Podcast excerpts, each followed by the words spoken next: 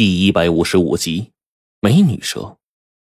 我转眼一看，发生的竟然是白程程，这真是令我吓了一跳啊！黄队一下子也凑了上来，我们俩仔细一打量，无论是举止神态，那绝对是白程程无疑啊！此刻，那原本在草原上被我用符火轰死的徐子良冷笑着说。这是你们谁的女人啊？也不管好一些，让一个女人独自追过来找你，这种事你做得出来吗？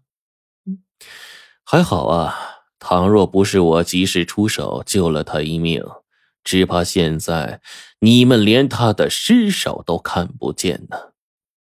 我心里忽然一急，白整整怎么到了他们手上啊？再看黄队，比较震惊。他看了看那边白程程的位置，却暗地里提醒我：不管程程现在什么情况，徐子良的想法都很简单，趁咱们追出，想办法为十一蛇人的逃生拖延时间。你不能上当。其实我心里何尝不清楚，可是面前站着的是白程程啊！此刻我的心里真的害怕这丫头出个意外，这可怎么办呢？然而。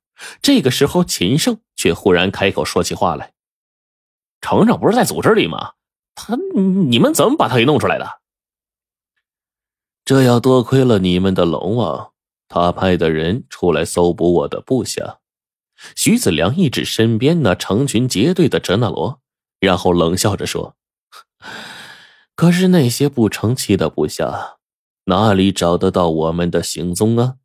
这丫头被我们抓住，押到这儿来，原本是想让她看着你们小队覆灭，再回去告诉龙王的。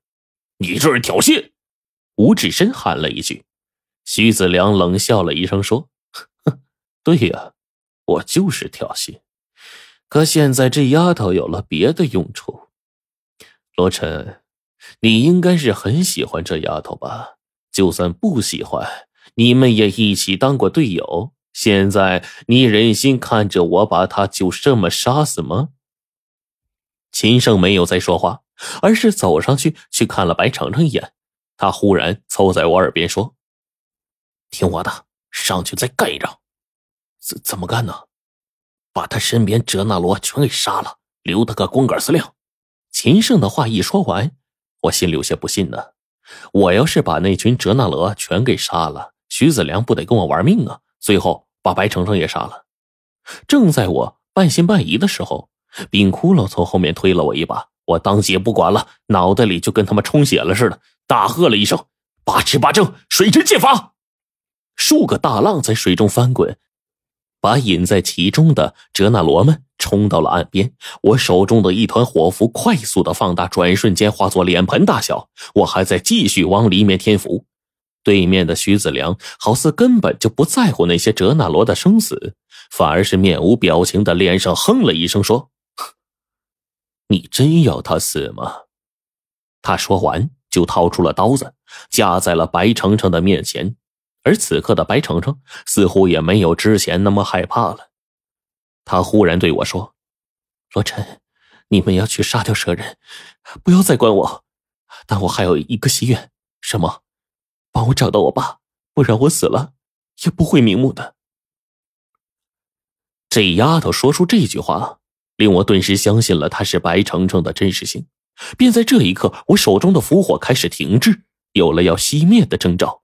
这个时候，秦胜一把推我，手中的符火全都扣在了那些哲那罗的身上，转眼间烧的这些哲那罗是损伤过半。我一把推开秦胜：“你做什么？程程会死的！”我再回头的时候。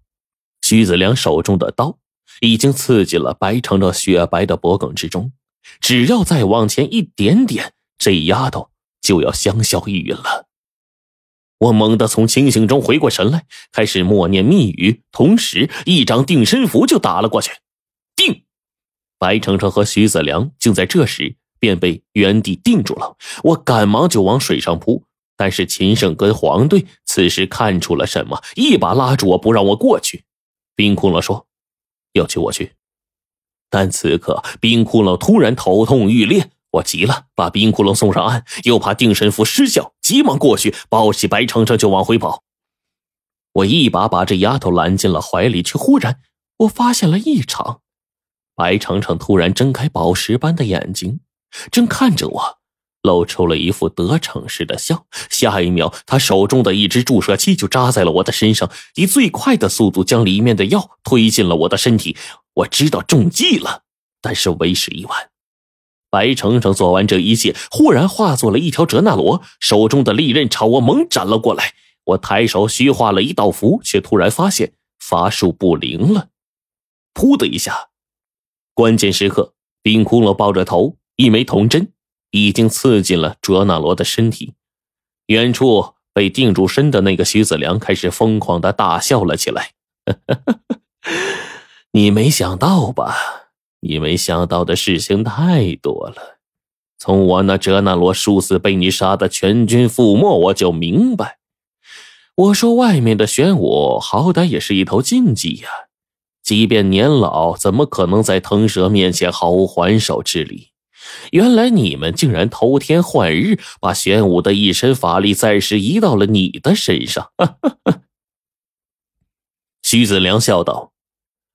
这鹰血熬肉的滋味不好受吧？你慢慢享用，我看你还有何本事。这徐子良忽然之间落入水中，消失不见了，而我也明白自己法力尽失的原因了。婴儿血是一种禁忌天谴之物，而修道之人中又有个别的派别禁食熬肉。这两种东西吃了，能够令人暂时法力尽失。而徐子良竟然在短短时间内想到这个方法，以至于此刻借助我对白程程的感情，趁虚而入，来了这么一招。有句老话说得好：“飞得越高，摔得越重。”我得到了玄武禁忌当中的法力，可是又有什么用呢？关键时刻，我他妈智商着急呀！本来以为能够扭转局面的时刻，却是遇到了石魔阻拦。接下来更是搞得法力尽失。现在的我呀，真有一种恨死自己的冲动了。现在已经成定局，留在这儿已经无济于事了。黄队说道：“那怎么办呢？骷髅小哥说，这一旦出去的话，那些蛇人就会恢复过来，只怕咱们全都会死在湖底啊。”吴志深说了这么一句，却不成想，秦胜摇了摇头：“嗯，这事儿啊，并不是无解。哎，罗禅，刚才的事儿也怪我，我要你去杀那些哲那罗，好看看徐子良的反应。可最终啊，我看出破绽的时候已经晚了。这事儿你不要心里去啊。现在唯一的办法是能够争取到那个千年石魔为咱们帮忙。可是那妖孽说的话会作数吗？”刘清风插了一嘴。秦生摇了摇头说：“所以啊，我说这是变数。现在啊，死马当活马医，不然的话，咱迟早得困死在这儿。”秦胜呢，于是就展开了推算，说：“现在啊，你看啊，咱们没装备，从这儿潜水到水晶宫下面，具体的路途我不知道。但是呢，我这边有两个塑料袋，可以先藏点空气进去，以备水下换气。”秦胜呢，就开始嘱咐刘清风。气儿啊，不要灌满，不然水压剧烈，袋子就会炸开。随后，他又开始了一连串的估算，从这个湖底浮上水面的长度、时间，不考虑外部干扰的情况下，最终秦声说：“我们这次能活着到达湖面的几率，只有不到百分之二十。”说到这儿，他额外加了一句：“刘清风和吴志深可以，所以期待呀，由你们保管。”关键时刻负责给气儿。坐在一旁始终没有说话的代号 C 说：“我来的时候拿了一个气囊，里面装了一半的空气，够吗？”哎呦喂操，这可帮了大忙了啊！如果有这个准备的话，这次咱们生还的几率能达到一半以上。秦胜并没有多说，开始倒数。我们全都深吸了一口气，几乎在同一时刻，全都跳进了水里。此刻的水下看的并不是很清楚，全靠冰窟窿和代号 C 两只手电筒，还有黄队的夜视眼。我的法力暂时尽失了，法眼也起不了作用。跟着他们往上游，大概是一个山腹内的水洞，一直通往湖底。我们一直就往外游，期间大概过去了两三分钟。穿过这个洞，忽然自下方往上看，二十多米之上，正是一个巨大的洞口。黄队率先就往里游。等我们再次回到水晶宫里面，已经是混乱不堪了。秦胜第一个打开气能，缓了口气，我也憋不住了，但似乎啊还能再憋一会儿。这次从水晶宫往外走，除了冰窟窿。还有吴志深、刘清风不用换气之外，其他人呢都换了一口气，气囊里面只剩下最后一点了，最多也就够两个人用。黄队一面加紧带路，我就感觉呀，自己这脑袋都快缺氧了。冰窟窿憋的是满脸通红，就是不肯换气。我们沿着洞，不知道过去了多久，我跟秦胜忍不住再换了一口气。到这里，气囊也丢了，而我们。还没有到达湖底呢，就在这个时候，麻烦来了。眼见即将到达湖底的时候，黄队竟然看到了一条巨大的蛇尾，那竟然是一条蛇人守在了洞口，正等着我们。洞外面那蛇似乎也听见了我们的响动，忽然自水底传来了一道怪异的女声，这个女生在叫：“黄狗啊！”黄队诧异的朝那个方向看了一眼，整个人跟撞邪了一样，居然晕过去了。吴志深一看不好，急忙用嘴给黄队渡过点气去，把他的口鼻呀捂严实了，跟着刘清风一起架着这家伙往前走。现在已经没办法了，我们是进也不是，退也不是，等在这儿只能是阳气耗尽而死。这个时候，冰窟窿掏出了一根银针，一派刘清风和吴志深示意他们跟上。我和戴浩 C 还有秦胜拖着黄队的身躯，只是觉得异常的沉重啊！冰窟窿小心翼翼的来到了洞前，一道好听的声音忽然又传进了我的耳朵：“秦胜！”